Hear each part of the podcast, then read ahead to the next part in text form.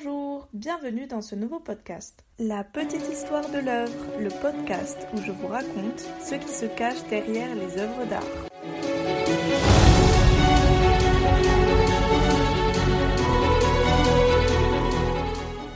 Aujourd'hui, nous allons parler de l'histoire qui se cache derrière la série d'œuvres Les Nymphéas.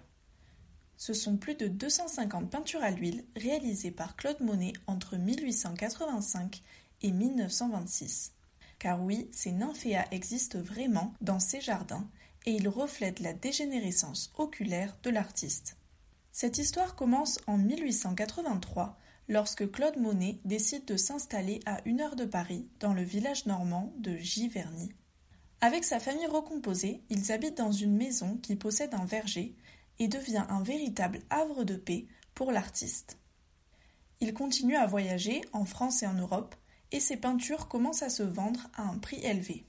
En effet, cela n'a pas toujours été le cas.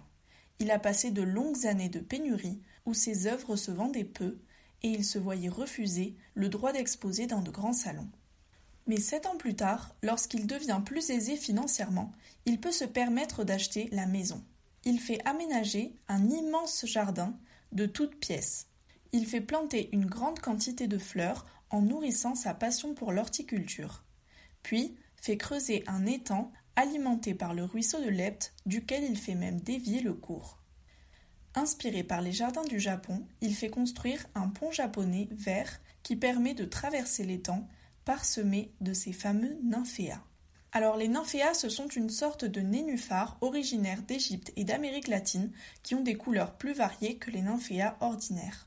Monet crée donc sa nature idéale condensée dans le jardin de Giverny qui devient une grande source d'inspiration par sa lumière et ses couleurs changeantes au gré des saisons. Comme vous pouvez vous en douter, l'étang au nymphéa devient progressivement le principal sujet, et à partir de 1915 le sujet exclusif de ses peintures.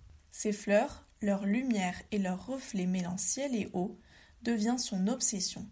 Il prétend saisir les aspects fugaces de la nature. Les séries, Monet en est un adepte c'est-à-dire la production en chaîne de nombreuses toiles autour du même sujet. Il en avait déjà réalisé sur la cathédrale de Rouen ou la gare Saint-Lazare. En 1914, au début de la Première Guerre mondiale, l'artiste a le projet de créer une suite de longs tableaux qui donneraient l'impression d'être immergé dans les nymphéas sans fin.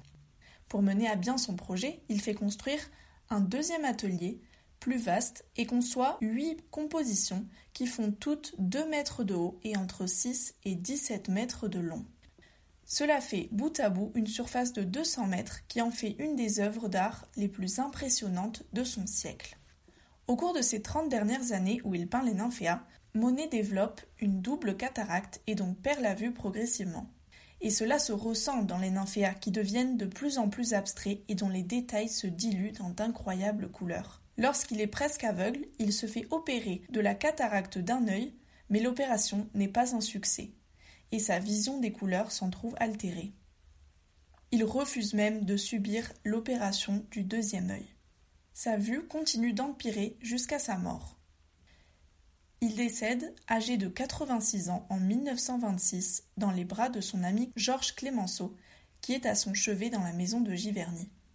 Lorsque Clémenceau revient pour l'enterrement, et qu'il voit le cercueil de son ami recouvert d'un drap noir, il déclare Pas de noir pour Monet et enlève le drap pour le remplacer par un rideau fleuri. Car malgré le voile qui couvrait ses yeux et qui le plongeait dans l'obscurité, Monet n'a jamais cessé de peindre et de peindre la couleur.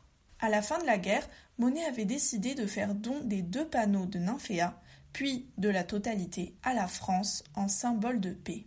Son ami Georges Clémenceau s'engage à leur trouver un lieu d'accueil.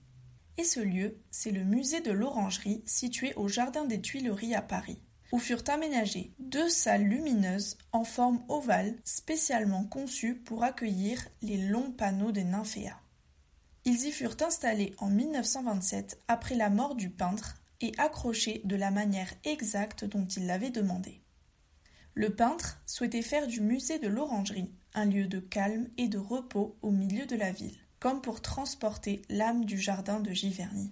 Parmi les plus de 250 œuvres qui composent la série, il y a des nymphéas conservées au musée Marmottan, au musée d'Orsay et dans les principaux musées du monde. Une fondation Monet fut aussi créée pour entretenir la maison et les jardins de Giverny, qui sont aujourd'hui ouverts au public et visités par des touristes du monde entier. Claude Monet est un artiste qui ne vivait que pour la peinture. Il a révolutionné l'art et on le considère comme un des fondateurs de l'impressionnisme. La série de Nymphéa est aujourd'hui un des plus grands chefs-d'œuvre de l'art moderne. Merci et au prochain podcast!